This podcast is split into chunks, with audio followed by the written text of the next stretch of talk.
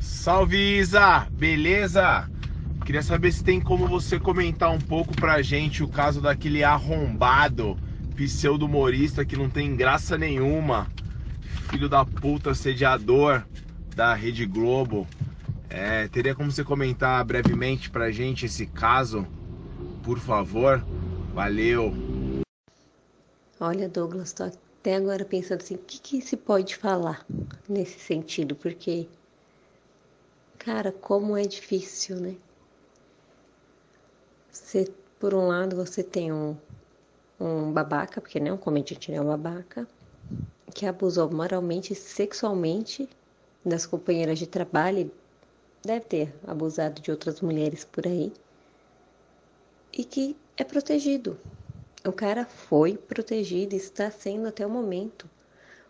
Porque de um lado a gente tem as mulheres denunciando e do outro. O que, que a gente tem? A gente tem a Rede Globo, que manteve ele por mais de seis meses. Depois fez um desligamento em comum acordo, falando que foi uma parceria de sucesso. Sucesso aonde? Sucesso em abuso? Sabe? O cara saiu limpo da, da emissora, sem nada, sem uma manchinha no currículo, enquanto as colegas estão aí o tempo inteiro. Tem que falar disso, porque se não falar isso sai da mídia, como saiu durante esse ano inteiro, né?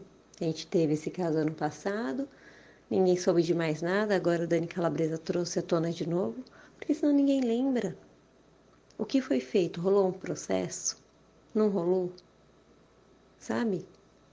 O quanto é humilhante, o quanto é desgastante para a pessoa ir lá e falar: o cara fez isso, o cara faz aquilo, fez comigo, fez com a outra e não acontecer nada.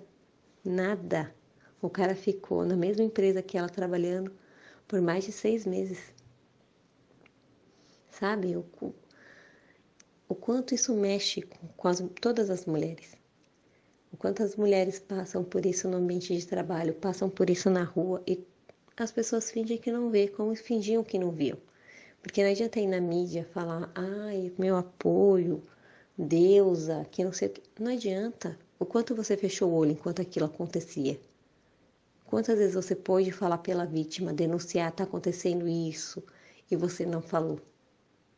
O quanto a pessoa é omissa, o quanto a pessoa comete o assédio junto com o assediador.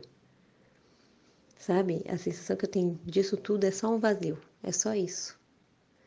É como se ela falasse, todas as mulheres que foram assediadas falassem, do outro lado a gente tem um silêncio. E só.